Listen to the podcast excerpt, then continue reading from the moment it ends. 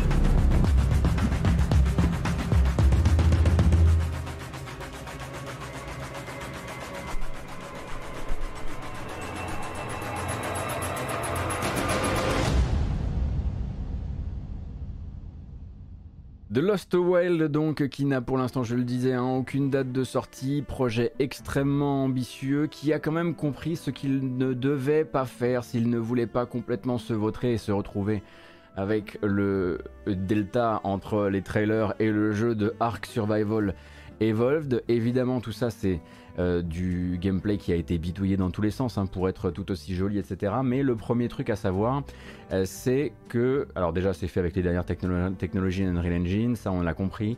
En plus de ça, ce n'est pas un monde ouvert et les développeurs l'ont directement dit. Si on ne veut pas se vautrer, si on veut des comportements de dinosaures à la Alien Isolation, donc des vrais comportements de prédateurs ou de proies s'ils décident par exemple que vous leur faites peur parce que vous avez du feu, parce que vous avez une arme, parce qu'en gros ils doivent battre en retraite. Pour ça, il faut avoir une grande maîtrise sur les espaces et c'est pour ça qu'ils veulent plutôt un monde fait de petits hubs interconnectés entre eux, une aventure qui soit plus, comment dire, peut-être linéaire, mais quand même avec de l'exploration, avec parfois plusieurs, euh, plusieurs voies, euh, comme je le disais, via des, voilà, des couloirs interconnectés, et une aventure qui devrait durer pas plus de 6 à 10 heures, et c'est voilà, ce qu'ont décidé de faire les développeurs.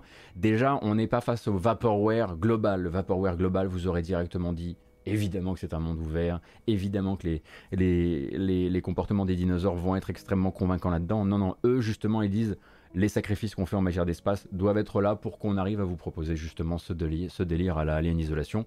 Alors un délire qui devrait, euh, du coup s'illustrer euh, par des dinosaures qui sont capables de vous traquer, qui sont capables d'évoluer à votre contact, c'est-à-dire aussi de s'adapter à votre manière de jouer. On imagine peut-être qu'ils pourraient aussi travailler sur plusieurs modes de difficulté, même si bon, je suis pas voilà en connaissance de, tous les tous les rouages du projet. Et derrière, voilà, comme je le disais, la possibilité pour les dinosaures aussi de se dire là, je suis en position de faiblesse.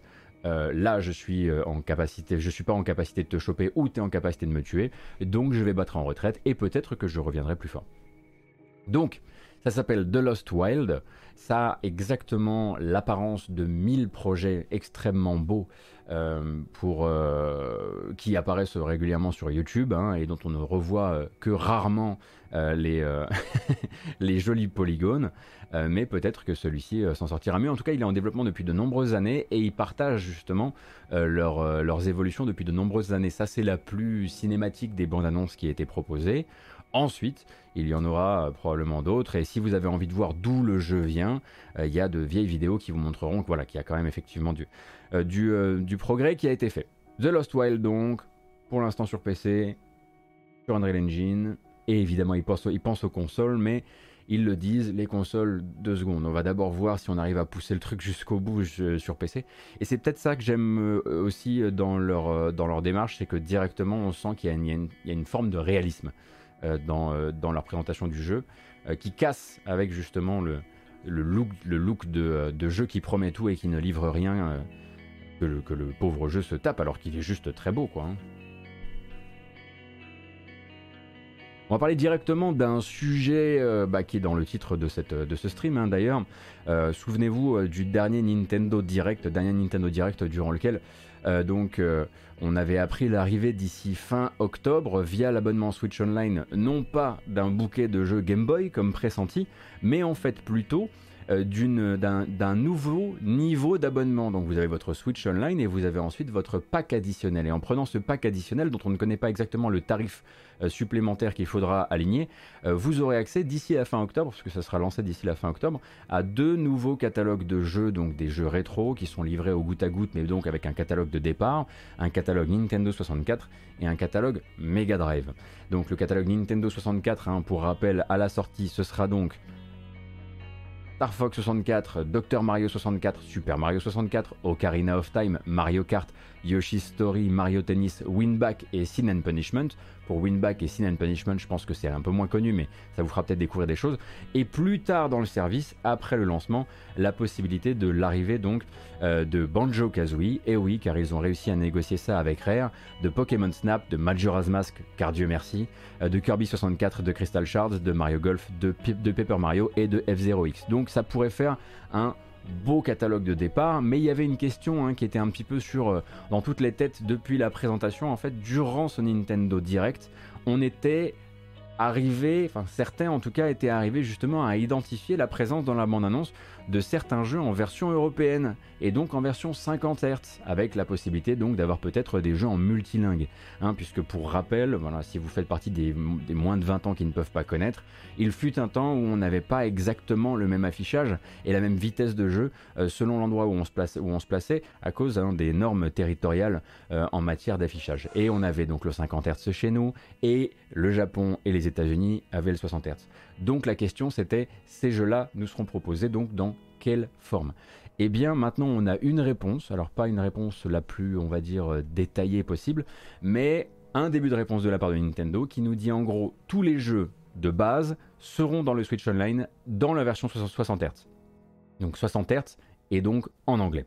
Et à partir de là, au cas par cas, certains jeux vous proposeront également un sélecteur qui vous permettra de passer sur la version internationale, donc d'avoir peut-être votre traduction en français, et du coup là vous aurez bah, la ROM en 50 Hz, parce que clairement Nintendo, euh, ni, euh, ni, Nintendo ni aucun de ses partenaires n'est repassé derrière euh, pour comment dire adapter, reprendre la traduction multilingue et la mettre sur la version 60 Hz. Ça c'est du boulot et voilà. Bon non c'est pas pas réalisable comme ça, et j'imagine qu'il doit y avoir des barrières techniques que je ne connais pas ou peut-être pas, mais voilà. Donc pour l'instant en fait on n'a pas la liste des jeux qui proposeront le 50 50 et donc le multilingue, en plus du 60.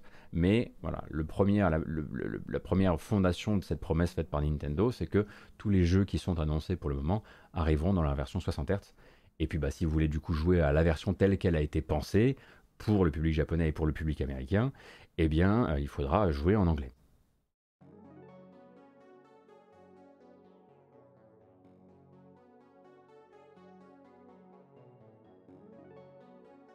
Est-ce que ça fait pas un peu doublon avec les remasters qui sortent ou risquent de sortir en parallèle?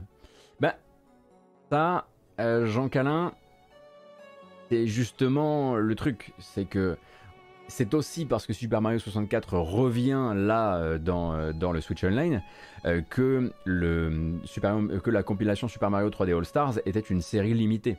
Euh, clairement, ils se sont fait plaisir vite vite en se disant bon bah, de toute façon ça va arriver dans Switch Online, mais si on arrive à étager correctement, on va pouvoir faire, se faire le double de, de Kaias, voire le triple, voire le, le, quadruple ou le quintuple.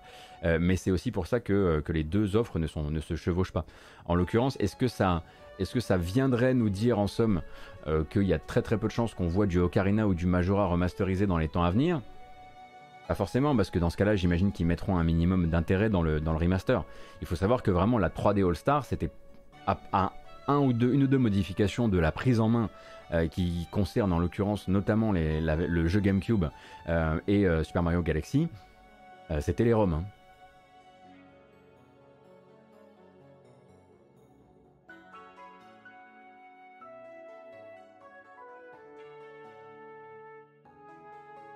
Donc voilà, alors la question ne s'est pas posée hein, pour, euh, pour, le, la, pour enfin pour le catalogue Mega Drive, mais vous avez désormais euh, l'information de base qui est que bon ben voilà, de base, euh, vous, voilà, il n'y aura pas de possibilité de se retrouver avec que la version 50 Hz, qui serait, qui serait complètement idiot.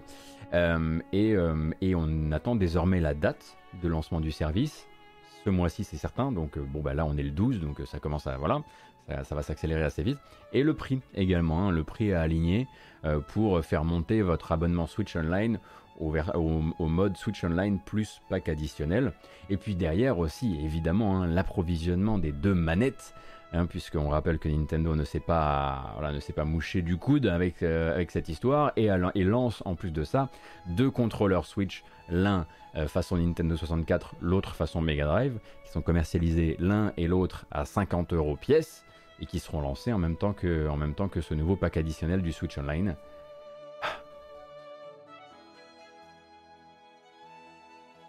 Une belle stratégie commerciale. Quand, c'est bien fait, on ne peut qu'applaudir, n'est-ce pas, le petit artisan? Et oui, effectivement, en plus, chez nous, le pas de Mega Drive, c'est un 3 boutons. Loul Au Japon, ils ont le 6. Mais nous, on a le. Mais parce que les boutons, c'est plus cher ici. Qu'est-ce que vous voulez? J'ai regardé le cours du bouton hein, sur le sur, sur l'Europe et il se trouve que ils rentrent plus dans leurs frais les petits loulous. Mais c'est ça aussi, hein, quand chaque, manette est vraiment sculptée à la main euh, dans un atelier, euh, bah, c'est pas évident. C'est pas évident parfois, euh, voilà. C'est pas comme s'ils faisaient de la production de masse Nintendo. Comprenez bien? Yenaf, merci beaucoup pour les 11 mois. On va parler de Tencent. Donc Tencent, hein, vous le savez, euh, le géant chinois aime non pas forcément croquer entièrement des studios, mais très probablement prendre le plus souvent possible de nouvelles parts dans des studios de jeux vidéo, et notamment dans des studios de jeux vidéo occidentaux, hein, puisque la liste est extrêmement longue. Si vous aviez raté les épisodes précédents, Tencent actuellement c'est actionnaire majoritaire, voire total, de Riot Games, de Supercell, de Grinding Gear Games, hein, les créateurs de euh, Pass of Exile, euh, de Miniclip, de Funcom, de Sumo, de Clay Entertainment qui possède également de Jagger, mais également actionnaire d'Epic Games, de Fat Shark, de Larian, de Dontnod, de Bluebird, de Marvelous, de Krafton, de Frontier, d'Ubisoft, de Paradox Interactive, d'Activision Blizzard, de Platinum Games, de Bad Robot, de Ten Chambers, de Bohemia Interactive et de Voodoo. Voilà. Et maintenant aussi de Bluebird. si vous aviez encore besoin euh, de ceci, je tiens à remercier évidemment un Jarod je crois que c'est Jarod qui a fait ce, beau, ce joli listing dans la News Game Cult. Euh, et donc ils arrivent au capital de Bloober à hauteur de 22%. Bloober que vous connaissez comme étant les créateurs de The Medium récemment et avant ça euh, d'Observer, de Layers of Fear, futur développeur d'un jeu pour le compte euh, de Konami, dont on comprend que ça va être un Silent Hill, mais aussi futur développeur d'un nouveau Layers of Fear. On a vu le teaser de Layers, of Fear 3 et aussi futur développeur, et ça on avait carrément oublié d'en parler ici, d'un jeu signé tout récemment euh, avec Private Division. Je ne sais pas si vous voyez ce que c'est que Private Division, hein. c'est le label AA de Take-Two euh, qui nous avait notamment édité euh, Outer Worlds ainsi que Disintégration, Ancestors Humankind Odyssey et quelques autres comme ça. Bref, Private Division a manifestement signé un, autre jeu avec Bloober, et du coup Bloober est actuellement à 150 employés, et tous ces employés sont en train de, voilà, les projets sont forcément en décalé, mais sont en train de travailler sur tout ça en même temps, un petit peu. Euh, donc certains sont en prod, d'autres sont en pré-prod, etc. Et Tencent arrive là-dedans, et Tencent arrive très simplement. Il y a un actionnaire, en l'occurrence l'actionnaire non pas majoritaire mais principal de Bloober, qui veut se retirer. En l'occurrence, il s'agit de Rockbridge. Rockbridge avait 22%. Tencent arrive derrière et fait juste, bah Très bien, je te les prends les 22% si ça t'embête pas. Et donc il rentre au capital de la structure, euh, ce qui permet, et donc 22% hein, de, de Bloober en l'occurrence, euh, enfin en tout cas de la part, euh, de la part sur les marchés de Bloober, ça nous donne une transaction à 17 millions d'euros environ, ce qui voilà, 17 millions d'euros c'est vraiment la, c'est vraiment la, c'est la monnaie du vide poche hein, de, Tencent. Et forcément, hein, le patron du studio, Piotr Babieno, célèbre cet événement en nous rappelant donc euh, qu'ils euh, étaient au plus fort des prods récentes, un tout petit peu au-dessus des 200, mais que là ils sont redescendus à 150 employés environ, un truc comme ça. Euh, et côté Tencent, maintenant on ne dit plus rien, hein. on, prend même plus, on prend plus souvent vraiment le temps de, faire des déclarations durant les, durant les prises de, de participation comme ça. Voilà, le, chèque a parlé. et enfin, s'il leur arrive temps, pour quand ils font quand ils font une prise de contrôle totale, enfin enfin de contrôle total, quand ils font une prise de participation totale, comme par exemple euh, euh, chez Clay, quand ils font un rachat, là ils ont, ils ont un petit mot quand même, de, un mot rassurant.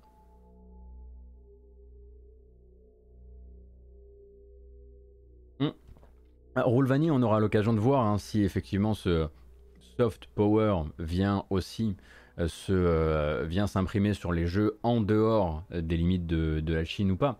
Euh, ce qui est certain, ce qui est assez certain, c'est qu'en tout cas, les studios qui sont possédés euh, par Tencent seront au moins tenus de proposer une version Chine compatible, euh, puisque Tencent va vouloir distribuer sur le marché chinois, en tout cas pour les jeux qui sont compatibles en, esprit, en game design, etc. Est-ce que toi, quand tu dis que ça influence déjà les jeux hors du territoire, tu as des exemples? Parce que là, je ne voudrais pas m'avancer, moi, j'en ai pas là en euh, qui me viennent tout de suite euh, d'exemples de jeux déjà influencés en dehors des. Enfin, sur leur version du coup euh, non chinoise. Effectivement, ils ne possèdent pas encore la Team Cherry, Tencent. Mais de toute façon, mais je pense que c'est. Tencent, c'est un peu. c'est un peu Thanos, quoi. Il est en train de récupérer les pierres d'infinité. Il y a beaucoup de pierres d'infinité, beaucoup, beaucoup. Mais la dernière, celle qu'il convoite le plus, c'est la Team Cherry, effectivement. Un jour, il la rajoutera au gant, comme ça. Et là, il sera complet. Et pour l'instant, bah, obligé de récupérer euh, les trains de savate qui passent par là, euh, les Riot, les Supercell. Mais euh, non, voilà. ça faisait quoi Deux semaines Trois semaines qu'on n'avait pas eu l'occasion de discuter de Tencent et de ses, et de ses récents, de ses récents rachats, ou en tout cas de ses récentes prises de participation? C'est la dernière en date.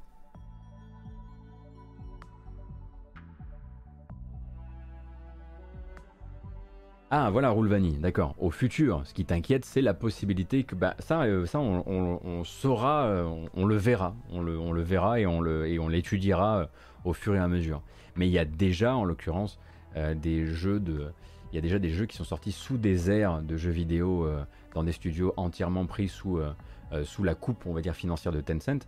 Et j'ai pas l'impression qu'on les senti, qu'on les qu'on ait senti ça comme étant des soit des jeux qui étaient vecteurs de propagande, qui était vecteur de soft power sur certains trucs culturels, etc. Euh, J'y me souviens pas comme ça, mais à ce niveau, on peut aussi s'inquiéter de la future liberté de ton supposé dans les prochains projets de Nagoshi. Il n'y a pas encore de confirmation que Nagoshi est bien chez NetEase, euh, Enrico très joli pseudo au demeurant. Euh, pour l'instant, on sait juste qu'il a quitté Sega, mais c'était qu'une rumeur. Hein. Enfin, pour l'instant, c'est à l'état de rumeur, il n'a pas encore confirmé qu'il était, euh, qu'il était dans son studio monté par NetEase. Mais leur stratégie, Vork Zangief, c'est de la stratégie de catalogue, en l'occurrence, qui n'est pas sans rappeler, en tout cas de, de la partie, on va dire, euh, euh, comment dire, euh, émergée de l'iceberg, la stratégie de Tencent n'est pas très très loin de celle peut-être d'un Embracer, qui est une stratégie très à l'ancienne qui consiste à dire ces jeux, ces jeux marchent et nous rapportent. Et avec un gros catalogue de jeux, eh bien, ça fait rentrer plus d'argent.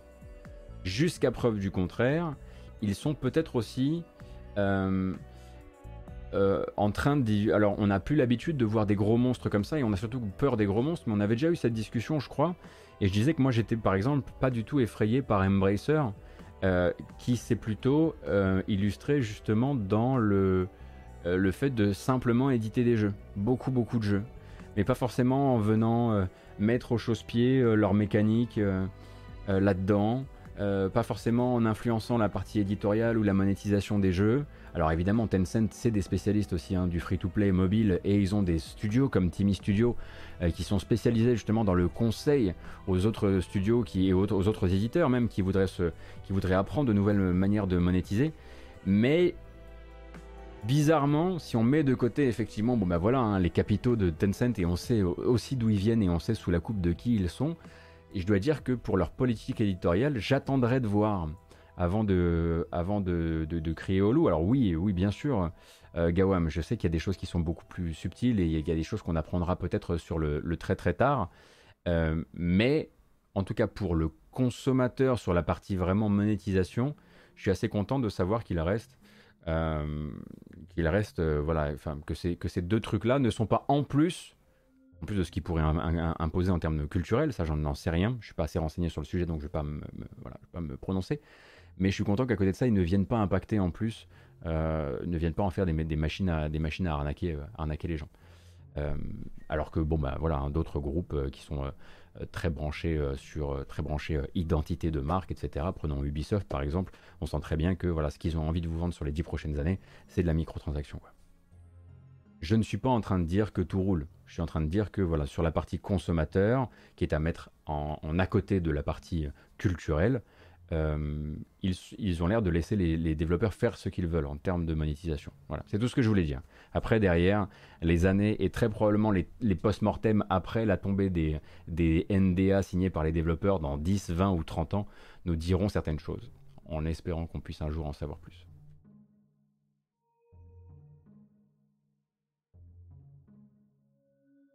Et on va continuer, du coup, avec IO Interactive. Alors, on a fait hein, les bilans financiers des, exercices, des exercices 2020-2021 plutôt aux alentours du mois d'avril, hein, puisque euh, pour rappel, le fiscal jeu vidéo se termine euh, le 31 mars. Euh, bon, comment dire? Bah, IO Interactive avait décidé de prendre un petit peu le temps en termes de, publication de ses résultats. Et du coup, on se retrouve avec un IO Interactive qui va nous expliquer maintenant euh, ce qui se passe, ce qui s'est passé en 2020-2021 pour IO Interactive, et en l'occurrence, ça se passe très bien. Ça se passe très très bien. Euh, c'est une année éclatante qu'ils ont bouclée le 31 mars, donc année portée évidemment par le succès retentissant hein, de euh, Hitman 3. pour IO Interactive, c'est la meilleure année de son histoire. Studio quand même fondé, on le rappelle, en 1998, ça commence à faire un bout.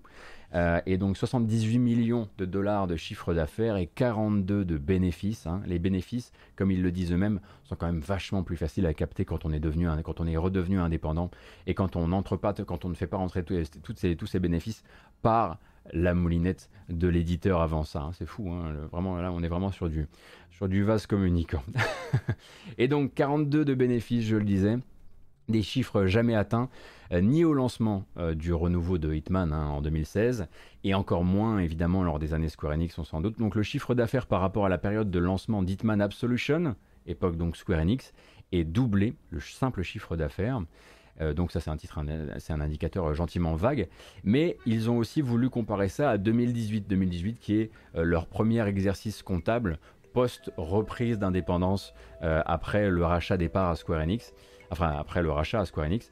Et du coup là, par rapport à 2018, le chiffre d'affaires, euh, les bénéfices pardon, sont multipliés par quasiment 7, ce qui est quand même pas mal du tout euh, dans la, dans la configuration. Alors certes, ils étaient pas au beau fixe hein, en termes de, en termes de revenus euh, en, 2018, mais c'est dire si la, la remontada, en l'occurrence, car c'en est une, euh, a, été, euh, a été manifeste. Alors la star, hein, comme je le disais, c'est Hitman 3, qui entre son lancement le 20 janvier et la clôture de l'exercice au 31 mars, a eu le temps de rapporter trois fois plus qu'il n'avait coûté.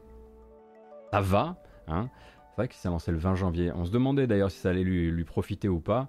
En tout cas, entre la qualité du jeu et sa période de sortie, euh, ça a marché euh, très très fort, euh, très fort pour Hitman 3. Et donc au passage, hein, IO Interactive vient reconfirmer ce que l'on sait déjà. D'un côté, oui, ça travaille encore sur les derniers DLC de Hitman 3, mais le but est surtout de faire doubler de volume la structure de manière générale. Alors on rappelle que IO Interactive s'était basé dans le nord de l'Europe, mais il y a également maintenant un studio à Barcelone, si vous voulez d'ailleurs euh, voilà, si vous voulez partir bosser euh, euh, sous un soleil un peu plus clément, vous pouvez travailler sur, chez IO Interactive à Barcelone. Mais dans ce cas-là, vous ne serez pas sur leur prochain projet, on va dire un peu phare, dont on a déjà un peu entendu parler, à savoir le projet 007, un jeu James Bond avec des morceaux de Hitman dedans, mais surtout avec leur, science des mondes ouverts assez réactifs, enfin des niveaux mondes ouverts réactifs. Euh, mais le studio de Barcelone, lui, travaille toujours sur ce qu'ils appellent le projet Dragon. Le projet Dragon qui est donc une négociation avec Microsoft pour une exclusivité Xbox PC, donc euh, écosystème Microsoft, et qui semble être lui un jeu d'Heroic Fantasy.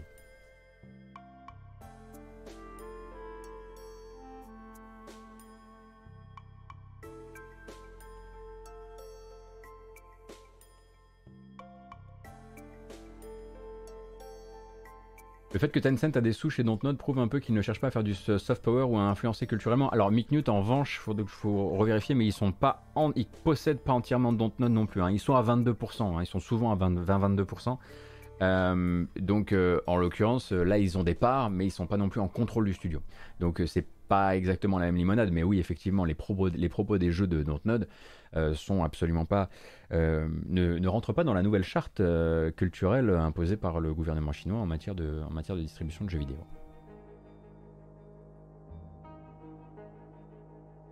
Oui, j'ai grelier. Alors oui, oui, je le redis pour les gens qui auraient, qui étaient d'une oreille discrète, mais oui, IO Interactive, en plus donc de la Team Hitman qui va prendre du, poids et de la force pour euh, continuer sur le projet 007, il y a une seconde équipe qui travaille sur un projet d'Heroic Fantasy avec des dragons. Enfin, un projet d'Heroic Fantasy qui s'appelle le projet Dragon. Donc euh, voilà. On a bon espoir que qu'il y ait au moins des vouivres dedans, quoi. Parce que sinon, sinon c'est pas cool. Est-ce que ça va parler un peu des retours des previews de Forza Horizon 5 Alors, pas particulièrement parce que je les ai pas toutes lues. En revanche, effectivement, euh, ils ont, euh, il y a, a tout un round de preview de Forza Horizon 5 qui est tombé hier. Donc vous avez du, euh, euh, vous avez du euh, de l'anglophone, du francophone, vous avez peut-être probablement des créateurs de contenu aussi qui ont eu accès au jeu. si vous avez donc des questions vis-à-vis de Forza Horizon 5, de son feeling, etc., bah vous pouvez aller lire ça. C'est Amaebi qui s'est occupé de la preview sur Gamecult et je sais son amour pour la série, donc il saura vous renseigner. Et, et le jeu est toujours prévu pour la fin d'année. Enfin même pour très bientôt en fait.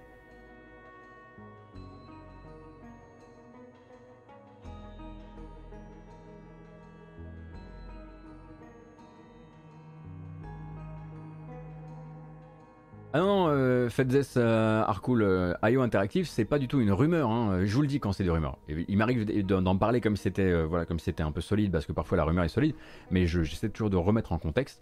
Non, non, IO Interactive, ça a été une annonce faite. Il y a même un teaser que tu peux trouver sur YouTube que j'aime beaucoup d'ailleurs, qui donne l'impression au début qu'il tease le nouveau Hitman, et maintenant et arrive ensuite voilà un, une, un reveal plutôt plutôt bondien.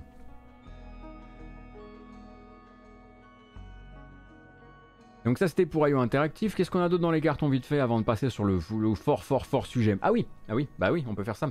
La Pokémon Company, donc la, Pokémon Company et Game Freak, qui à force de nous voir, nous et puis bah aussi les autres médias en fait, euh, se poser cette question que, à laquelle certains avaient déjà la réponse parce qu'ils avaient bien suivi la communication alors que voilà euh, nous au niveau de la couverture médiatique on n'avait pas toujours été hyper précis sur Légende Pokémon Arceus. Et eh bien justement Légende Pokémon Arceus la question de la semaine dernière c'était après publication d'une série euh, de screenshots qui montrent notamment la carte du jeu qui montre justement cette division en régions. Alors que l'hélicoptère de Bobby Kotick vient me chercher eh bien cette carte-là avait soulevé une question fondamentale. Est-ce que les gens de Pokémon Arceus est un monde ouvert?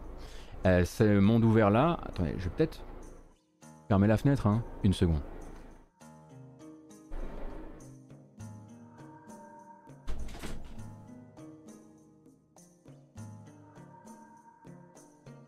On continue donc. Est-ce que c'était un monde ouvert? Et évidemment, dans la communication de, de légende Pokémon Arceus, depuis tout ce temps, eh bien, il n'y avait jamais été prononcé le terme monde ouvert. Suffisamment, en tout cas, pour que lors des dernières publications de screenshots, pas mal de médias fassent Dites donc, on se rend compte qu'on a peut-être trop vite parlé du jeu comme d'un monde ouvert, notamment, bah, notamment parce qu'il a euh, euh, l'apparence qu'il a. Euh, il faut bien le dire. Et depuis, en fait, eh la Pokémon Company a fini par se décider à répondre à la question posée officiellement par Kotaku, euh, et donc à lui fournir la déclaration, euh, officielle du parti vis-à-vis de, Pokémon Legend Arceus, que je vais vous lire, mais d'abord on va regarder hein, une petite bande-annonce du jeu si vous aviez raté les épisodes précédents, juste quelques images pour vous remettre un petit peu en situation.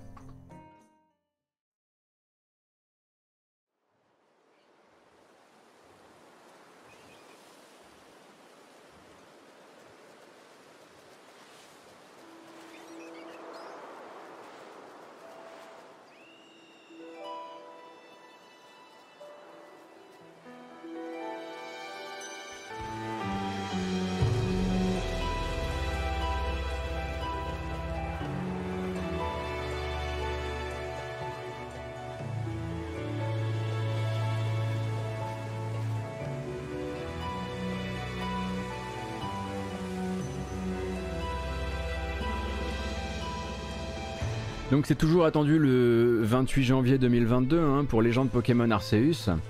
Et donc on a désormais euh, de quoi comprendre comment est fabriqué le jeu. Alors le filtre est prêt, allons-y. Dans Pokémon Légende Arceus, le village de Rusticité servira de base pour les missions d'exploration. Après avoir reçu une mission ou une demande et préparé leur prochaine excursion, les joueurs partiront du village pour étudier l'une des différentes zones ouvertes de la région d'Issui. Une fois le travail d'enquête terminé, les joueurs devront revenir une fois de plus pour se préparer à leur prochaine tâche. Nous avons hâte de partager plus d'informations sur l'exploration de la région d'Issui. Voilà, c'est un Monster Hunter.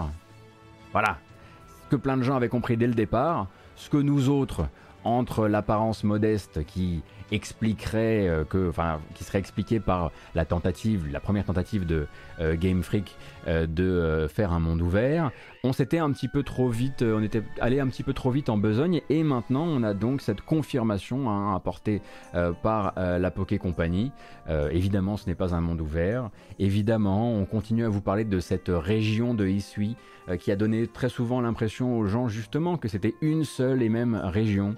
Euh, évidemment, on a peut-être un peu surfé là-dessus à un ou deux moments, euh, comme le rappelle Jarod sur Gamecult, hein, qui a toujours le mot, euh, le mot qui va bien, mais entre le début de reveal du jeu en termes de DA, qui était quand même très volontairement inspiré par Zelda Breath of the Wild, par la composition de la jaquette. Hein. je vous laisse regarder ça de votre côté, mais même la composition de la jaquette est un rappel euh, conscient, je pense, euh, à Zelda Breath of the Wild. Enfin bref, il y avait plein de petites choses comme ça mis euh, sur, le, sur la trajectoire de communication du jeu qui, sans dire monde ouvert, laissaient quand même les joueurs s'imaginer, et, les journalistes d'ailleurs, on a tous fait une erreur, s'imaginer que c'était un monde ouvert, mais ce n'en sera pas un, vous avez bien compris. ce sera en gros une, une, une Monster Huntererie au pays de Pokémon pour le 28 janvier.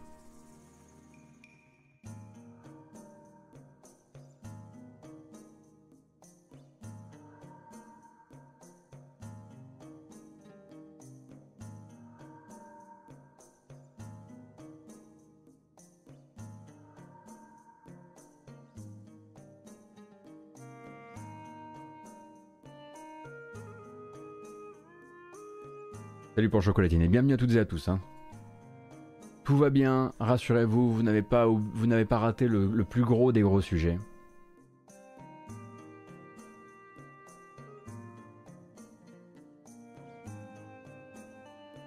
On peut parler un petit peu, si vous le voulez bien, euh, de la performance, de des premiers indicateurs de performance, on va dire, de Metroid Dread. Donc Metroid Dread qui fait pas forcément un départ canon, mais un beau départ hein, au Royaume-Uni. Alors des chiffres qui nous viennent d'abord hein, du marché physique en l'occurrence. donc Metroid Dread, cette nouvelle aventure de Samus en physique, en fait, s'impose comme le deuxième des meilleurs démarrages en unités vendues pour un Metroid, sachant que le premier reste toujours avec 1000 unités boîtes d'avance Metroid Prime, tout simplement sur GameCube. Euh, mais entre les prix des jeux qui ont énormément évolué avec l'époque euh, et la présence d'une collector, si on ne se cale plus sur le nombre de boîtes vendues, mais sur mais sur l'argent généré en boîte, Red l'emporte euh, sur, l'emporte sur Metroid Prime. Ajoutez à cela ensuite les ventes dématérialisées. Hein. Metroid Prime, il n'y en avait pas mais Metroid Dread, il y en a vachement. Hein. Et puis le, marché du physique, justement, au Royaume-Uni est vraiment en train de basculer très très fort, euh, avec une très très grosse prépondérance euh, du, euh, du, dématérialisé désormais. Et ça rattrape de très très loin les 1000 unités qui lui manquaient pour, de, pour être le meilleur démarrage, hein, tout simplement, d'un Metroid au Royaume-Uni. Euh, donc, selon Games Industry, si vous voulez, eux, ils ont des infos, puis je vous donnerai, on a les infos de Games Industry, puis on a aussi celles de Oscar Lemaire.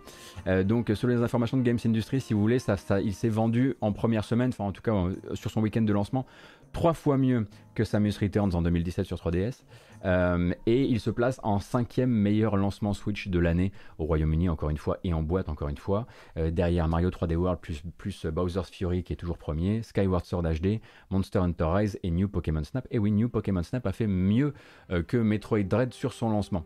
Pourquoi? Eh bien, tout simplement parce que si vous n'êtes pas forcément au contact de cette, de cette licence depuis longtemps, eh bien, en fait, Metroid, ça ne se vend pas bien. Metroid, c'est une petite licence. C'est une licence qui ne va pas qui ne va jamais venir concurrencer euh, ni les Pokémon, euh, ni les Mario, ni les Zelda.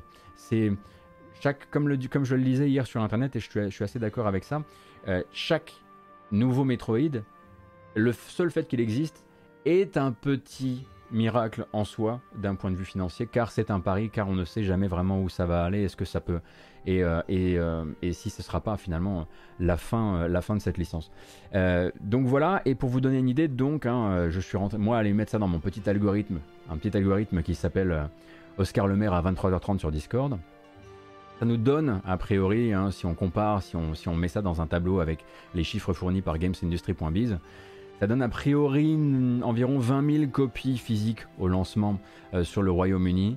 Euh, ce qui euh, évidemment est beaucoup moins bien que Zelda Skyward Sword, hein, parce qu'il suffit que ce soit écrit Zelda dessus, même si c'est Skyward Sword, pour que ça fasse de très bons chiffres, notamment au Royaume-Uni.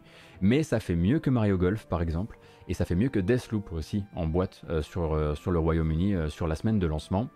Et voilà, donc c'est un bon démarrage. C'est pas un incroyable démarrage, ce n'est pas en fait, ça, revient euh, euh, confirmer ce, théorème qui veut que la Switch va permettre à chaque nouvelle, à chaque licence de, voilà, de peut-être battre ses propres records. Alors ça vaut pour les grosses licences, hein, comme, avec Monster Hunter Rise, euh, et, puis, et puis ça vaut aussi pour les petites. Ça la Switch peut aussi aider une série comme, euh, comme Metroid, et c'est plutôt une bonne nouvelle. Maintenant, il va falloir un petit peu voir comment ça se, confirme sur les autres territoires aussi. Hein. À terme, ce sera probablement assez, difficile d'avoir des chiffres, et c'est pour ça qu'on en rediscutera avec Oscar Le Maire dans un petit 6 mois ou un truc comme ça, quand il sera le temps de faire les premiers bilans avec les ventes, euh, les ventes US, euh, avec les ventes japonaises. mais voilà, c'était le tout premier indicateur qu'on avait sur ce lancement.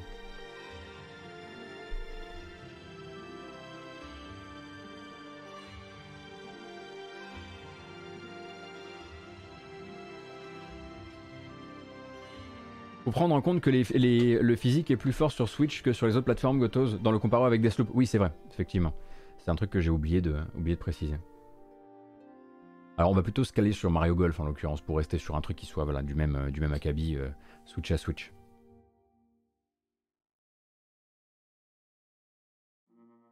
Et justement, hein, puisqu'on parlait de, Monster Hunter, eh bien, on a eu des nouvelles de Capcom à ce sujet-là hier. Rappelle donc Monster Hunter au tout début du Tokyo Game Show, euh, donc le 30 septembre dernier a été confirmé, donc ce qu'on savait depuis longtemps, à cause du, de, la grosse, euh, de la grosse fuite d'informations, euh, la cyberattaque dont avait fait l'objet Capcom, on savait que Monster Hunter Rise, quand il sortait sur Switch, on savait déjà qu'ils avaient dans, dans, les plans de le sortir aussi sur PC. Maintenant, il y a une date. Cette date, c'est le 12 janvier euh, de l'année prochaine. Il y a un trailer, on va le regarder et on reparle juste après d'une des questions que posait très très fort la communauté à propos du jeu.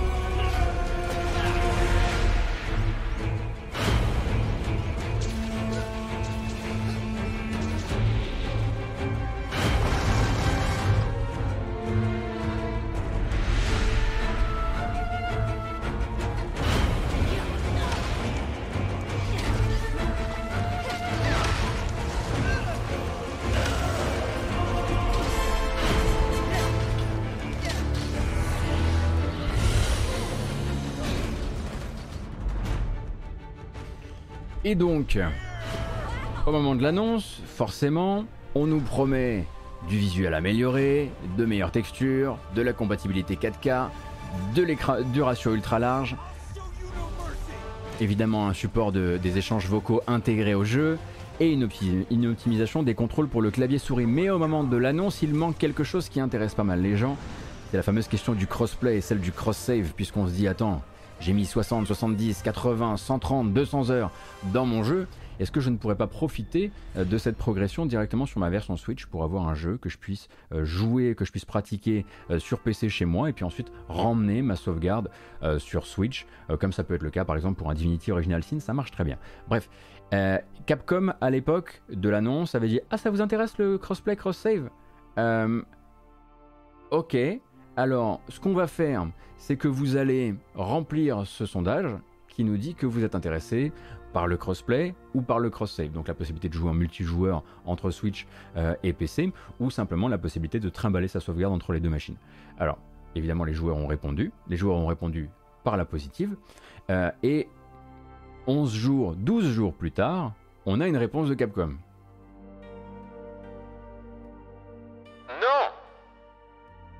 Voilà.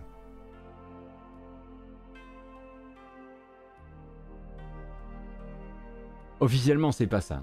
Officiellement, c'est. Nous avons réfléchi à comment implémenter le cross-save et le cross-play Switch PC pour Monster Hunter Rise et son extension qui va sortir plus tard, ça c'est moi qui la rajoute, Sunbreak. Euh, mais nous réalisons que c'est impossible. Voilà. Donc en gros, à mon avis, ils devaient savoir que c'était impossible. Ils ont dû prendre le sondage dans la tronche en mode Ah oh, les chiants Ils ont dû se dire ok, on va quand même recroiser pendant un petit 10 jours pour voir. Euh, euh, et, voilà. Et juste, euh, ce n'est pas possible ni pour le jeu de base, ni pour, ni pour Sunbreak. Ou alors, ou alors effectivement, comme c'est très souvent le cas avec les, développeurs japonais, la réponse au sondage n'a pas été suffisamment, ça n'a pas été le plébiscite attendu, et ils se sont dit, parce que évidemment, hein, euh, ce fameux sondage euh, dont, ils ont, dont ils ont peiné à faire publicité et qui ne s'est pas retrouvé entre toutes les mains.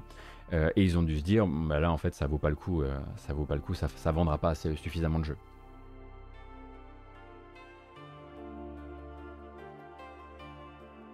La démo PC demain d'ailleurs, est-ce que je vais l'essayer? Bah oui, par curiosité bien sûr.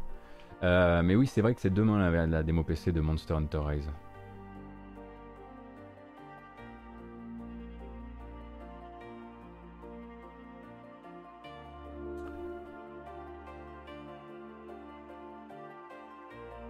Justifier l'ultra-wide, tout pour justifier l'ultra-wide ici. Dans ce logis, on n'a pas d'autres euh, d'autres d'autres d'autres activités.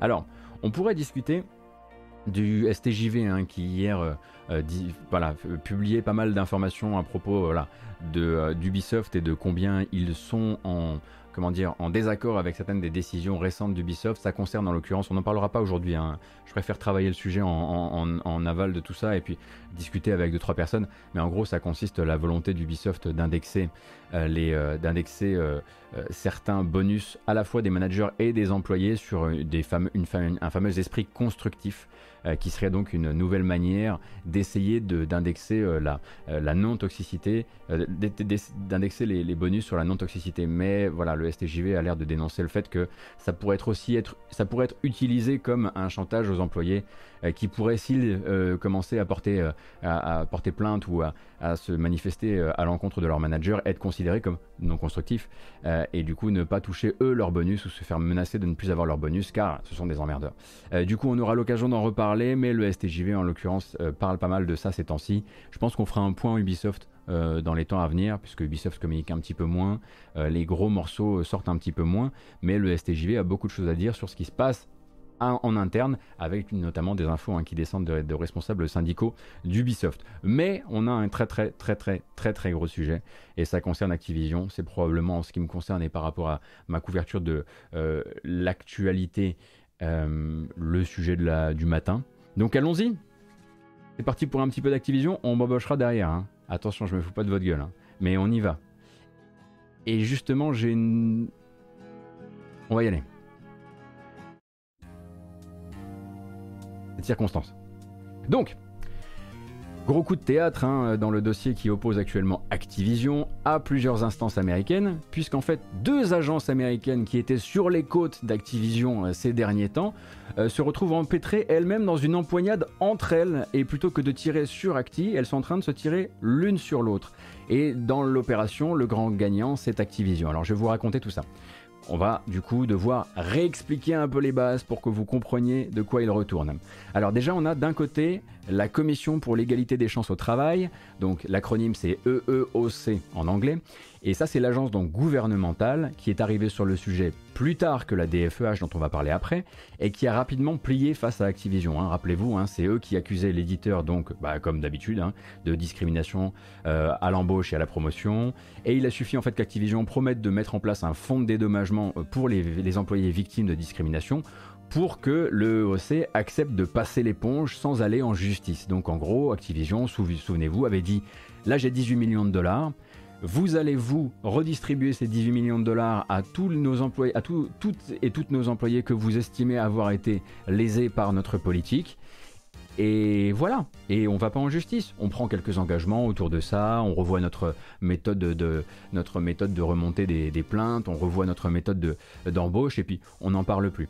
Euh, et en l'occurrence, euh, le EOC a dit oui.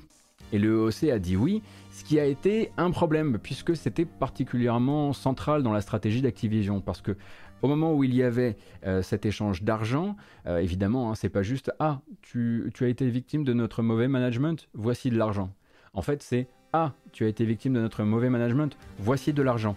En échange, si on te pose la question, tu n'as plus vraiment le droit de témoigner sur d'autres dossiers.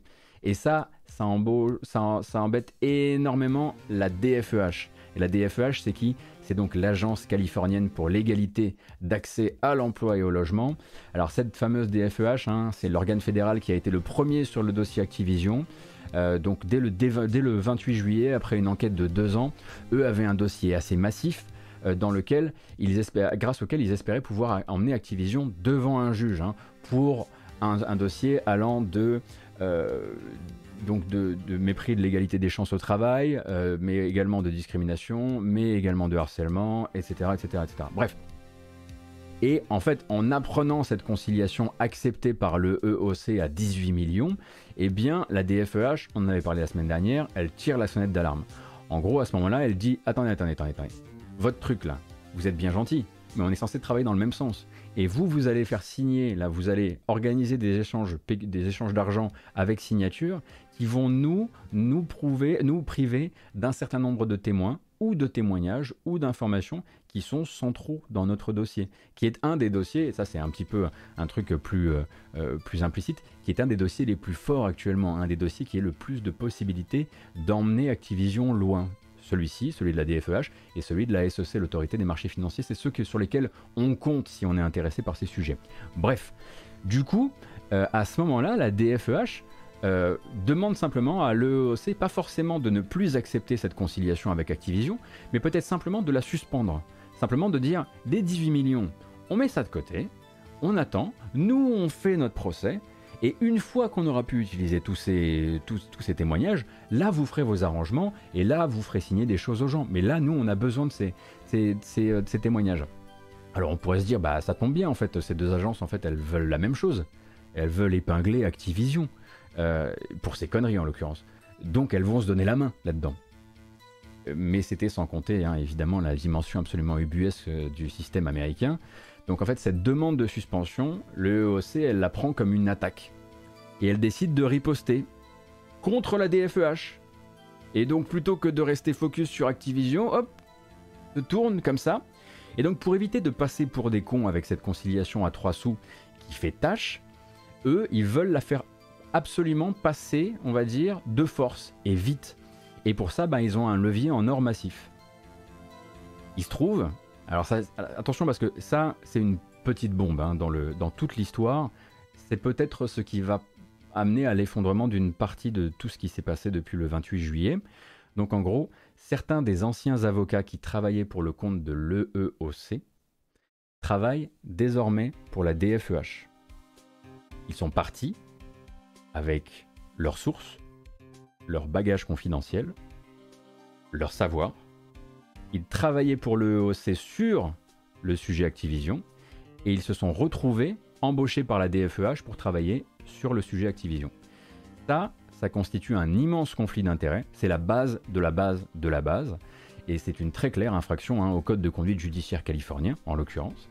Ce qui se passe à partir de là, c'est que la DFEH aurait dû voir arriver ces deux personnes et ce qu'on appelle screener.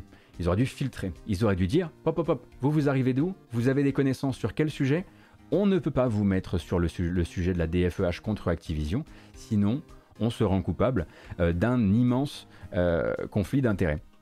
Et du coup, eh bien, la Commission pour l'égalité des chances au travail a fait le choix donc de fustiger publiquement la demande de suspension de la DFEH. Plutôt que de dire, ok, on est ensemble contre Acti, ils ont fait, non, là, là, vous, là vous, vous nous faites passer pour les crados, alors que c'est vous les crados. Et en l'occurrence dénonciation publique du conflit d'intérêts, demande de suppression de tous les travaux réalisés par les dix avocats, hein, puisque forcément c'est des travaux qui ont été réalisés en connaissance de, de, choses qui sont confidentielles et qui sont des choses qu'ils ont peut-être acquis durant leur, leur période de travail auprès de l'EEOC, et déclaration visant à discréditer toute tentative de barrage sur cette fameuse conciliation à 18 millions d'euros, euh, qui pour eux en fait, et ils ont raison en l'occurrence, est basée sur une éthique douteuse. Parce qu'en gros, si vous voulez, dans le droit tel que je le comprends, tel que je me suis renseigné pour préparer un peu cette news, on considère que si une société n'a pas été capable d'auditer à temps ses avocats et de ne pas voir qu'il y avait un conflit d'intérêts, on ne peut pas juste les écarter du dossier et continuer à travailler. Il faut partir du principe qu'ensuite toute l'agence est contaminée. L'agence est contaminée par les informations amenées par ces transfuges. Et donc à partir de là, le EOC est capable de dire tout ce que me demandera de faire la DFEH désormais, tout ce qu'elle essaiera de barrer de, mon activité ne m'intéresse pas. Et je serai prêt à aller en justice pour faire valoir le fait que ce n'est pas intéressant, euh, que je peux tout à fait le démonter. Alors on pourrait se dire, c'est intéressant, mais ça ne va finalement que jusqu'au barrage demandé de la DFEH vers le EOC. Le problème c'est que pendant ce temps-là, tout ça c'est à ciel ouvert. Et c'est à ciel ouvert, et chez Acti, ils ont qu'à se baisser pour ramasser des armes si vous voulez.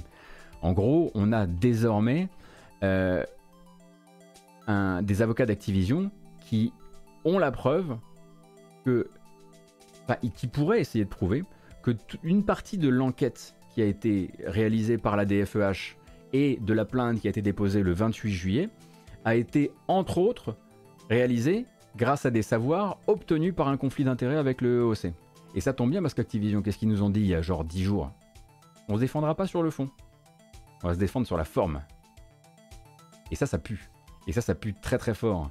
Parce que du coup, l'EOC, dans sa volonté de défendre son honneur, dans sa volonté de défendre sa validité dans le système américain, la validité de cette espèce de conciliation à 18 millions qui ne vaut rien hein, dans les poches d'Activision. On rappelle hein, que les, actionnaires ont déjà, été, euh, ont déjà été notifiés du fait que 18 millions, enfin que si c'était des conciliations peanuts comme ça, ça n'allait rien changer à leur mise et, euh, et à leur vie financière, que ça allait être immatériel. Et eh bien pour défendre cette validité-là dans le système américain, le est prêt à sortir vraiment l'arme nucléaire contre la DFEH.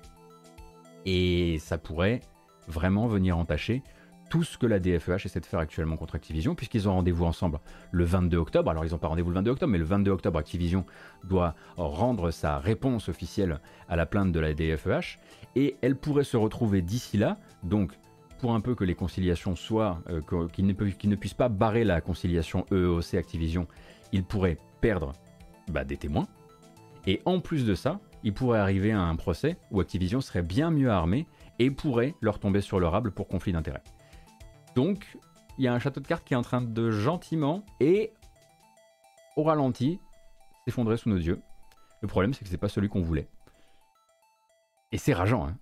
Et c'est rageant. C'est euh... ah, ça, ça monte comme ça, hein. Surtout quand on n'aime pas les, hein. Bref. Euh, si vous voulez vous intéresser à, tout ça, hein, je vous rappelle que moi je ne vous fais qu'une restitution tout à fait euh, moldue de tout ça. Par exemple, hein, intéressez-vous à ce que fait Hugslow sur YouTube, qui est un avocat, joueur aussi, mais avocat, et qui va du coup vous raconter ça vraiment par l'angle légal, sans la partie émotionnelle que moi je peux avoir parfois où je dis c'est rageant. Lui il s'en fout que ce soit rageant, que ce soit pas rageant, lui va vous dire pourquoi légalement selon le système américain c'est chaud. Est-ce qu'on peut estimer que dans tous les cas, Acti aurait fini par tomber sur ce conflit d'intérêts? Je sais pas, dame dame, si on pourrait estimer ça de base. J'ai à dire que euh, il fallait vraiment euh, que, le, EOC euh, expose le truc de manière à ce point public et à ce point clair pour que ce soit si facile à prouver en tout cas.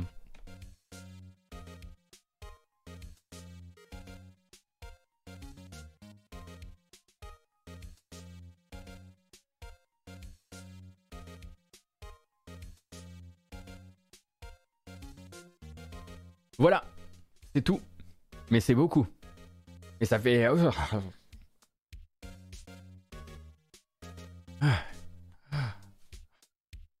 J'étais là, moi, je me disais, pas de bracelet électronique pour Bobby, ça m'a l'air, ça m'a l'air compromis effectivement. Non, on est peut-être face au tournant en fait. Hein. On est peut-être euh, face au tournant de, en tout cas, de la DFEH versus Activision. Le problème, c'est qu'on a déjà perdu le EOC, bon, qui manifestement est une agence qui euh, n'a que son intérêt. Euh, bon, c'est peut-être pas, probablement, probablement pas la seule. J'imagine que si vous êtes, si êtes habitué à, suivre ce genre de saga bureaucrate, euh, bureaucratique, en l'occurrence, c'est pas votre, votre premier rodéo. mais donc, le EOC, pas intéressant. La DFEH en train de se faire désarmer. Reste la SEC, encore une fois l'autorité des marchés financiers, c'est peut-être celle qui a le plus gros bâton à l'heure actuelle pour mettre le plus gros coup sur les tout petits doigts de Bobby Kotick, parce qu'elle, elle défend non pas les employés, mais les investisseurs, donc forcément les armes sont pas les mêmes. Euh, et donc il faudra voir un petit peu. Alors tout n'est pas perdu évidemment, euh, puisque... Alors déjà à chaque fois que je dis la SEC, il y a quelqu'un qui dit la SEC CD euh, sur le chat, et, ça marche à chaque fois, bravo. mais en plus de ça, euh, il faut attendre la réponse de la DFEH. Parce que si ça se trouve, la DFEH, elle a aussi sa wildcard dans sa manche. Et elle peut sortir un truc et qui viendrait retourner le truc. Mais là, tel que, tel que les faits sont exposés pour l'instant par le qui avait le bâton de parole, ça pue. Donc on attendra la suite.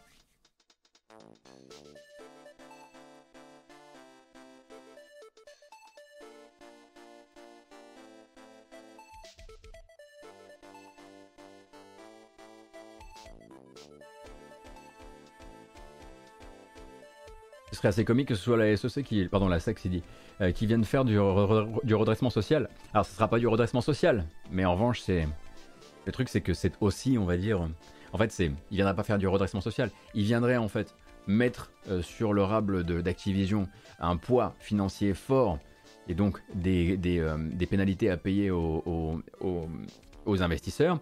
Et de là, Activision, évidemment, apprendrait de ses erreurs et ne se remettrait pas dans une situation où elle se retrouverait à avoir une enquête sur une enquête de, l'État californien sur le Rable. C'est pas du tout ce qu'elle ferait évidemment, elle apprendrait juste à mieux, mieux dissimuler les choses j'imagine. mais bon, en tout cas, on en est à un point où on pourrait presque juste sortir les petits pompons et se mettre à danser si juste on leur, on leur imposait des pénalités financières qui soient à la hauteur de la fortune engagée. Donc voilà, content. J'avais prévu 15 minutes de Phoenix Wright dans la playlist spécialement pour ça. On le réutilisera. Je pense que c'est une bonne manière de, voilà, de sanctuariser musicalement euh, les instants, euh, les instants euh, Activision. Et maintenant, on a le droit et le devoir peut-être aussi de m'embaucher. pour se remettre un petit peu. oui, c'est bien ça. Allons-y. Combien sommes-nous? Ah oui, 1427 quand même. Ah, ça vous branche, vous, les, les histoires de... Ah d'accord. Vous préférez pas GTA et tous ces machins-là, quoi, c'est... Merci Grao91, merci Closer, merci Martignol aussi, hein, et Cardiac Marcellus, Yenaf, Jacques Attari, j'ai raté pas mal de gens pendant que je faisais les, pendant que je faisais les news. Ah c'est cassé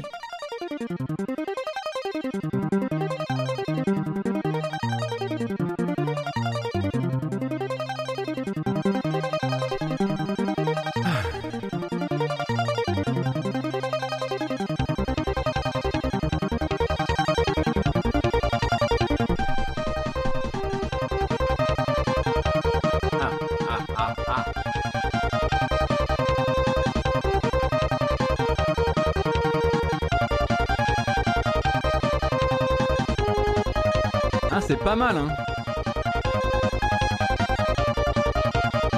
Ah, il y a un truc, il y a un truc.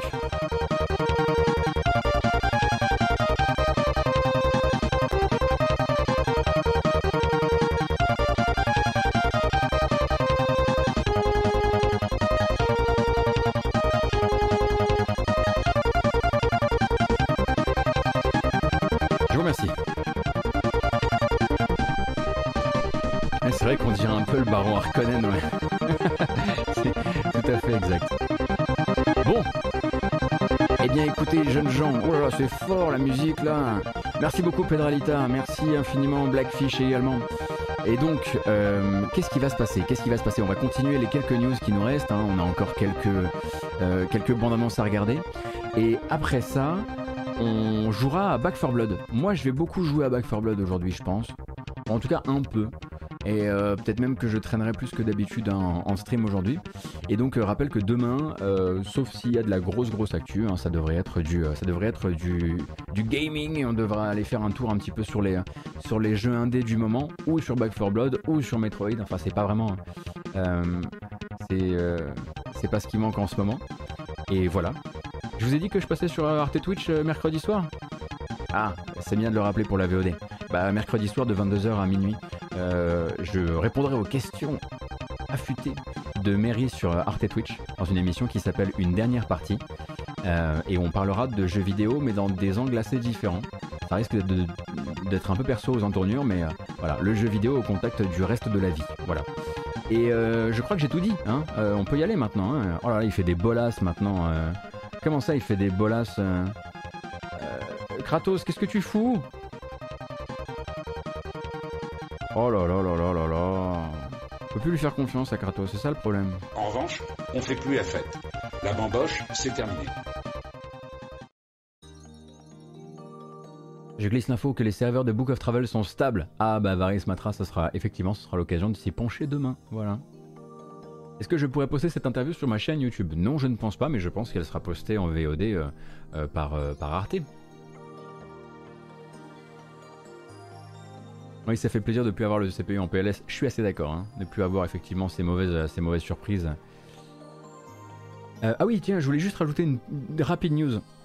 Vous allez peut-être lire par-ci par-là que la division asiatique de PlayStation euh, organise un nouvel événement Play Play Play le 16 octobre, samedi, donc de 13h à 14h heure française.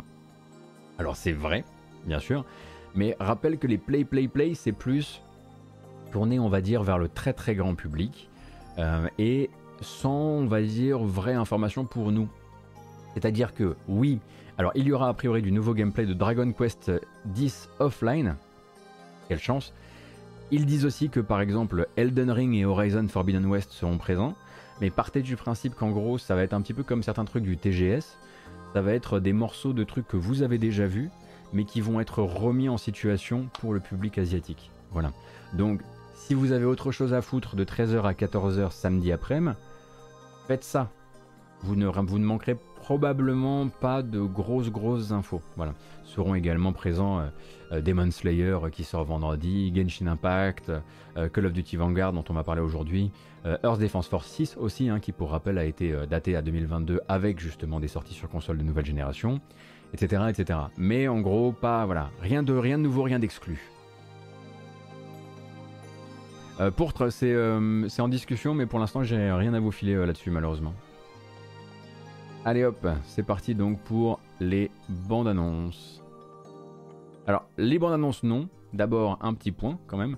Un petit point sur Disco Elysium, Disco Elysium Switch. Hein. On rappelle qu'aujourd'hui, euh, c'est euh, la sortie de Disco Elysium sur Switch, mais aussi sur Xbox, puisqu'il n'était pas encore arrivé sur Xbox, ce qui fait qu'à partir d'aujourd'hui, euh, Disco Elysium est disponible sur toutes les plateformes à part le mobile, et il pourra même un jour arriver sur mobile, on l'imagine, puisque cette version Switch, eh bien, intègre du contrôle tactile. Eh oui, donc ça c'est une première information. Là en fait j'ai du gameplay qui n'est malheureusement pas capturé par moi, mais capturé par euh, une chaîne qui s'appelle Handheld Gaming je crois.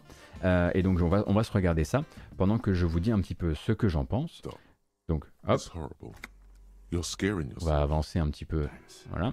Disco Elysium donc, qui sort euh, sur Switch, euh, c'est la version dont, va, dont on va parler aujourd'hui, euh, qui arrive avec sa version française. Comme vous pouvez le voir, alors ça c'est un petit peu le ratio que vous pouvez imaginer face à votre console dans vos mains, avec cette taille de texte là.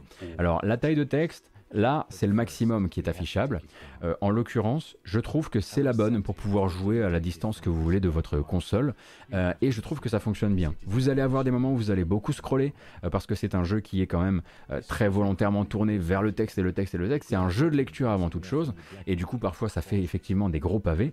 mais c'est lisible. Et c'est déjà une très très bonne première nouvelle. en termes de performance, à quoi s'attendre? À du 30 FPS qui fait ce qu'il peut. Euh, c'est-à-dire que vous allez avoir de temps en temps des ralentissements, vous allez avoir un petit peu des, petits hoquets euh, du framerate aux entournures quand vous traversez les, zones ouvertes, quand, euh, voilà, quand les choses quand les choses s'imbriquent mal, ça arrive d'avoir des baisses de framerate, mais la plupart du temps, pour rappel, Disco Elysium, c'est quand même ça. C'est quand même des images qui bougent assez peu, c'est quand même du texte qui défile. Donc c'est pas non plus comme si on était en train de jouer à Bayonetta. Ce n'est pas un problème en l'occurrence. Ah Comme je le disais pour le système de contrôle, euh, on se retrouve avec un système de contrôle qui est hybride, qui va utiliser donc le plan de contrôle à la manette tiré des versions PlayStation, euh, qui est un plan, un plan, de contrôle où il faut s'habituer un petit peu au début, mais au final euh, on s'y fait assez rapidement. Vous allez voir, il faut utiliser le deuxième stick pour pointer les objets, mais c'est pas avec un système de curseur, c'est avec un système de, de proximité aux objets. ça marche plutôt pas mal une fois qu'on a pris le coup de main.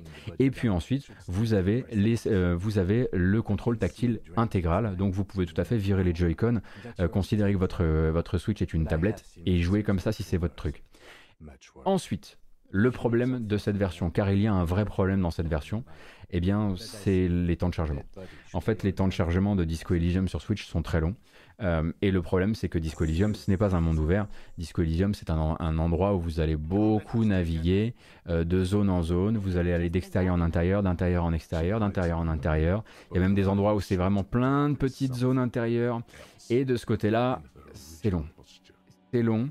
Et arrivé au moment où vous allez devoir justement visiter le fameux immeuble euh, voisin du, du Whirling in Rags, vous allez euh, effectivement euh, peut-être un peu souffrir. Alors moi j'ai une version dématérialisée, je ne sais pas si ce sera exactement la même chose sur la version boîte, hein, puisqu'il y a une version boîte avec une version cartouche qui va sortir. mais sur la version dématérialisée, je me suis dit, ah ouais, sur le long terme, déjà que je l'ai vomissé un petit peu sur la version review PC, parce qu'à l'époque de la review PC, les, chargements PC étaient très longs. Là, parfois, effectivement, je me suis dit, oh, ça sur le long terme, ça peut être quand même assez frustrant. Il n'empêche que le jeu est là, avec sa VF encore une fois. Je le rappelle, je vois qu'il y a une question qui est arrivée sur le, sur le chat à ce propos. Je vais essayer de la reprendre. Oui, oui, euh, vous avez la version française euh, officielle du jeu. Et vous avez même la possibilité dans les options de décider quel type de doublage vous voulez, parce que au moment de l'arrivée sur console, le jeu a été entièrement doublé. Avant, il était doublé avec uniquement les débuts de dialogue.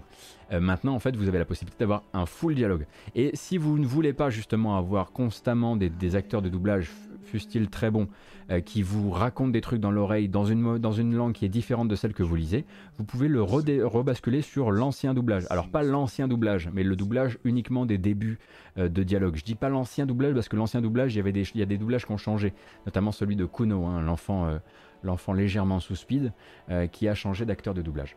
Voilà. Est-ce que je recommande Oui, je recommande malgré effectivement des, temps de chargement euh, bien trop longs. Euh, c'est un truc sur lequel les développeurs ont prévu de travailler en l'occurrence. Il euh, faut voir jusqu'où ils peuvent arriver à travailler sur l'affaire. Voilà, c'était donc pour Disco Elysium Switch. J'espère que j'ai répondu à vos questions. Si vous en avez, n'hésitez pas à les balancer maintenant et ensuite on passera à la suite. Kaikusu, comme je disais, euh, au, niveau du, au niveau du framerate, il y, a des, y a des chutes, mais euh, sinon c'est globalement stable, on va dire. Mais il y a des chutes, on les sent, hein, il y a des petits à de temps en temps. quoi.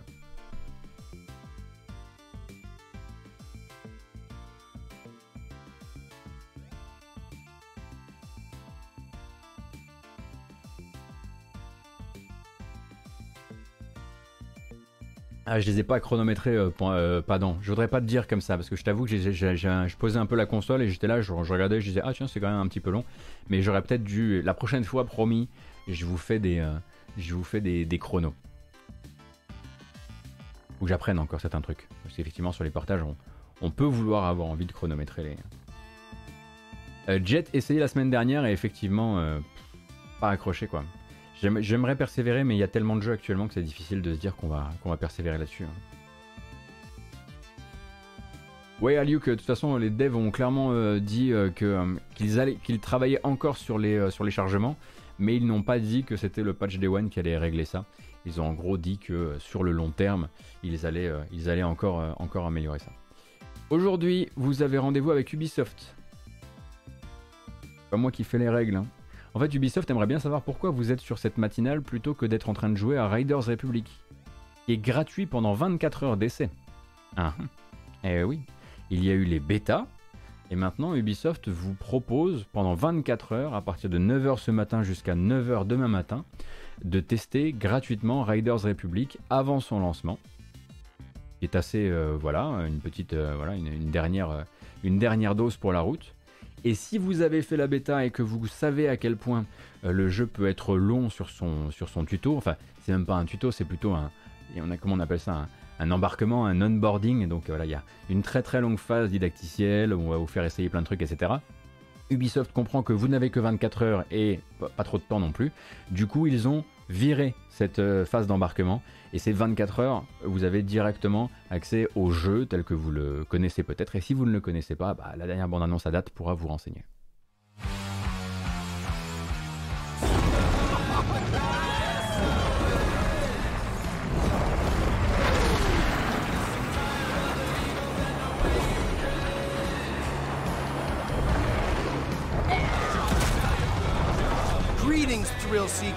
This is the Riders Ridge, the Republic's stomping ground.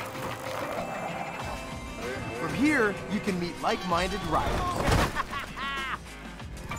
Manage your career. Learn to nail those wild moves. Stay stylish. Share your Quelle chance, vous allez pouvoir vous payer tous les meilleurs costumes fluo Bon, l'info n'est pas très longue, n'est très, voilà, comment dire, euh, c'est rien de très nouveau, mais si vous n'aviez pas participé au bêta, si vous étiez curieuse ou curieux de cette bêta, il vous reste la journée d'aujourd'hui pour vous y essayer, puisque euh, le jeu est gratuit et free to, free to try euh, jusqu'à demain 9h du matin. Et j'avais j'avais entendu des gens, des gens qui disaient, écoutez, finalement, c'est pas si mal ces petites, ces petites choses-là, notamment Atomium, qui n'aime pas tout, c'est pas vrai, regardez, comme il a détesté Resident Evil Village. Eh bien lui, il a trouvé ça pas mal du tout manette en main. Alors peut-être qu'il y aurait des, qu'il y a des, coups de foudre surprise à avoir, j'en sais rien. Je suis pas là pour faire la publicité du truc, mais bon, en l'occurrence, vous avez accès à un jeu pas encore, euh, pas encore sorti avant l'heure. Je préfère vous prévenir.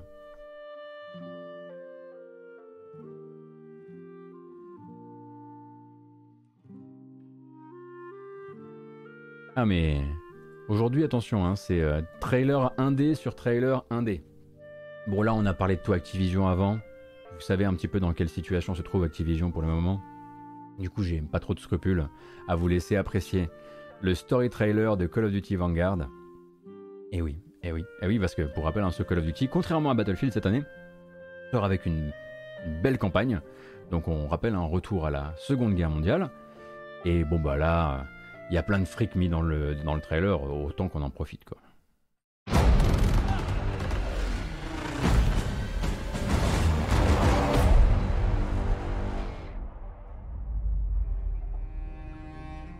You lose men. That's war. Sometimes the only way to honor a fallen soldier is to finish the mission. Mais c'est pas Activision qui présente, je comprends pas. After years of fighting, the war had shaped us all. But the work wasn't over yet. The SOE put me in charge of a new team, handpicked for a top secret mission. I'd led soldiers before, but this group were far more than that. Lucas was an expert demolitionist who had issues with authority.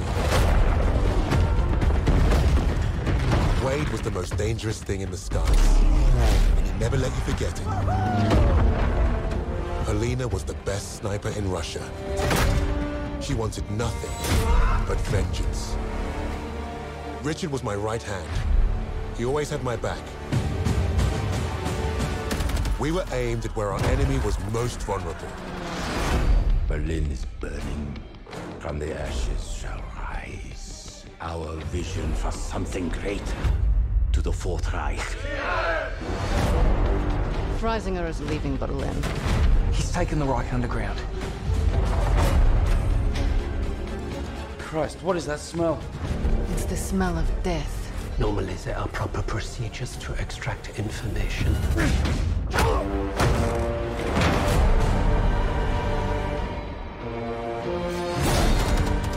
Alors oui, oui, oui, oui, oui, vous avez bien entendu, hein, il parle bien du quatrième Reich, puisqu'en l'occurrence Call of Duty Vanguard va se reposer sur des événements réels pour raconter une histoire légèrement dystopique, celle de la montée supposée d'un quatrième Reich après, après le décès d'Hitler et donc de la tentative par une initiative nazie euh, d'instaurer un nouveau euh, un nouveau Führer sélectionné parmi ses plus proches. Et donc c'est là que les héros de Call of Duty Vanguard entrent en jeu. Euh, ils viennent de différents pays, ils sont tous unis dans leur haine des nazis, comme ce soldat effectivement qui a des problèmes avec l'autorité. Et donc ce sera plus des missions qui se passeront un peu derrière les lignes ennemies, des trucs un petit peu, voilà, opération comment dire, euh, opération euh, euh, covered ops, covered ops on dit un truc comme ça. pour info, juste, j'ai oublié un truc. Ah oui, ah oui, non, c'est pas ça, c'est pas ça que je veux dire. En fait, c'est vrai qu'on n'arrête pas de parler non-stop de genre le, soldat qui a un problème avec le avec l'autorité, alors que la meilleure des idées finalement, pour faire un vrai twist, on incarne un soldat qui a aucun problème avec l'autorité et qui du coup euh, se retrouve à aller à faire les pires. Il se fait toujours envoyer dans les pires merdes. Il dit toujours oui. Et vraiment, c'est genre. Hmm, oh, d'accord. Et puis c'est lui qu'on envoie vraiment faire les trucs de train savate non-stop, etc. Il est hyper sympa euh, avec sa hiérarchie. Ils ont des échanges cordiaux. Ils tiennent la porte. Euh, voilà. Ça, ça pourrait faire une super nouvelle campagne pour un, pour un Call of. Ça s'appelle Spec Ops The Line. Effectivement, il y a un peu de ça. Non, mais euh, plus avec le cœur encore. Vraiment quelqu'un qui soit là, genre, allez, allez, allez, allez. Je peux, vraiment, je peux rien te refuser. Allez. Ça, ce serait, vraiment, cool. Genre un mec qui a un vrai problème avec le conflit.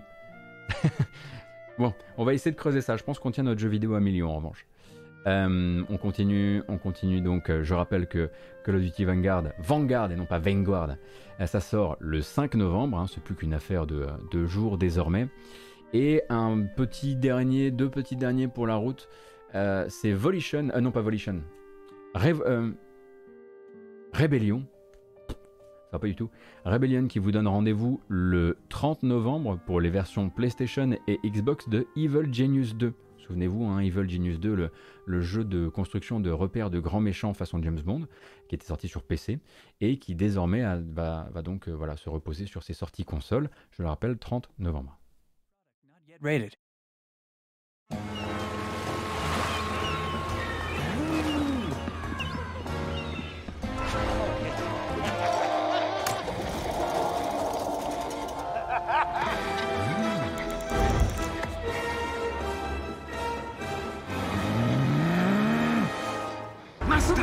Everything myself. Get to work. Evil never sleeps. What have you done?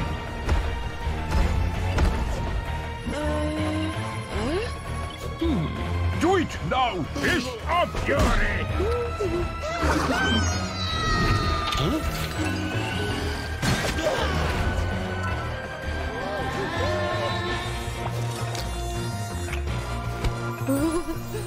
I got everything you need. Hmm. Chop chop. Stunning. Spider. They don't stand a chance. Have a taste of this. Donc le 30 novembre, un rendez-vous avec Evil Genius 2 sur console, PlayStation et Xbox, avec un petit avantage du côté Xbox. Ah mais si je ne le disais pas, je ne pourrais pas toucher mon chèque du matin. Il sortira sur Game Pass. Donc pour le Game Pass console, ainsi que le Game Pass PC. Non, je pense pas. Probablement juste le Game Pass hmm, console. Hein. À vérifier. Bref, vous avez l'information principale. Et pour euh, conclure ce petit format, 1h20 seulement, oh on est sage, eh bien c'est justement euh, Volition qui vous donne rendez-vous.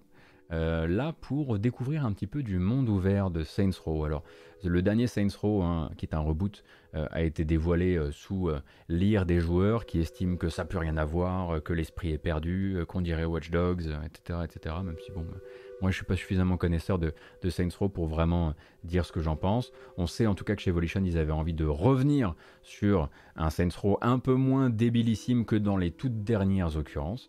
Et donc deux petites minutes de simple balade dans le monde ouvert du jeu que je vous propose euh, de regarder en attendant ce qui est une promesse des développeurs depuis un certain temps, à savoir 10 euh, minutes, euh, là en l'occurrence, qui serait du gameplay non coupé, qui devrait nous être montré dans les semaines à venir si j'ai tout bien suivi.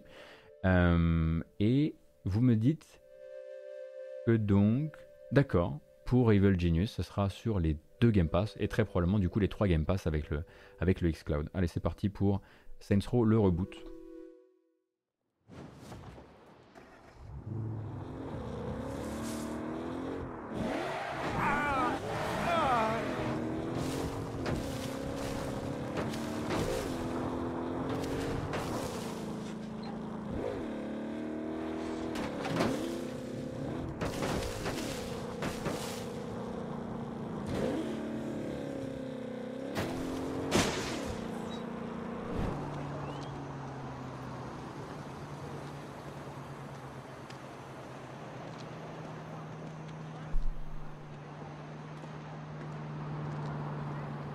Ah, je vous ai prévenu, hein, c'est une vidéo de pure ambiance. Le but va, être simplement de vous montrer cet open world et donc cette nouvelle ville, la ville de Santa Ileso, euh, qui, sera le terrain de jeu de ce Saints Row. On rappelle hein, l'histoire de ce Saints Row.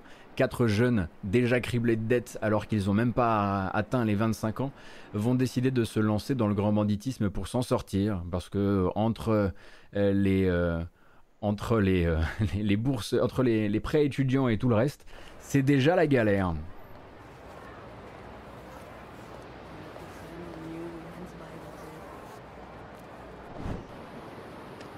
Et a priori, c'est en montant en fait leur propre gang euh, qu'ils vont se frotter à tout l'historique des gangs du, du, du pays, etc., etc.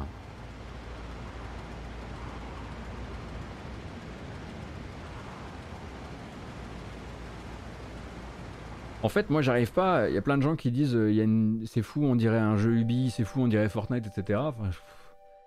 la seule, chose que je vois moi de mon côté, encore une fois, c'est pas pour invalider votre, avis ni quoi que ce soit, mais tout ce que je vois, c'est que maintenant tous les personnages sont pas juste taillés tous pareils Et un peu le syndrome Batman Arkham Asylum, ou même, le, même commissaire Gordon, c'est une armoire à glace. Bah ça, cette époque-là en fait. En l'occurrence, à part ça, le fait que, enfin, j'imagine que si on enlève le blur à, enfin, j'ai l'impression que si on enlève le blur à Saints Row, on se retrouve globalement dans un jeu Ubisoft. Hein. Enfin, je veux dire, c'est les mêmes costumes. Pardon. Non, mais vous voyez ce que je veux dire, hein Bon. Hein Saints finalement, tu mets, un vélo, c'est Riders Republic. Non? Un petit peu, un petit peu comme ça.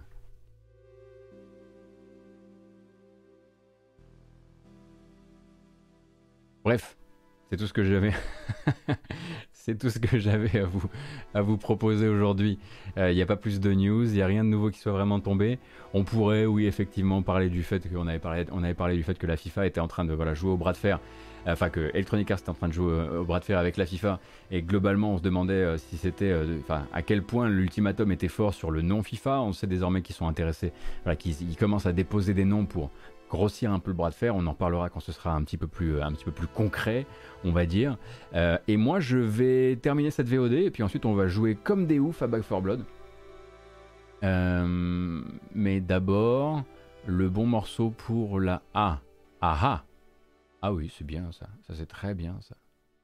Ça, ça va nous, ça va nous envoyer, ça va vous envoyer vers vos journées si vous avez décidé de nous quitter euh, à vitesse, à vitesse grand V. Go.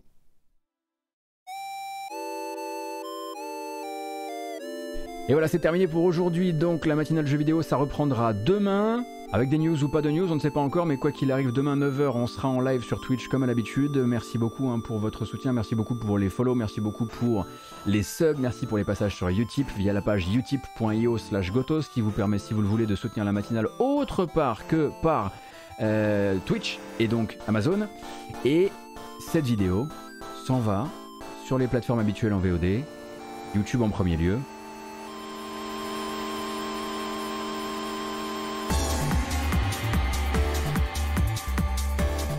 YouTube en premier lieu donc avec une version chapitrée comme à l'habitude, euh, sur laquelle d'ailleurs si vous avez aimé ce format vous pouvez très bien lâcher un pouce ou même vous abonner à la chaîne, ou partager même si vous, si, soyons fous, ça aide énormément ce que je fais sur Twitch actuellement.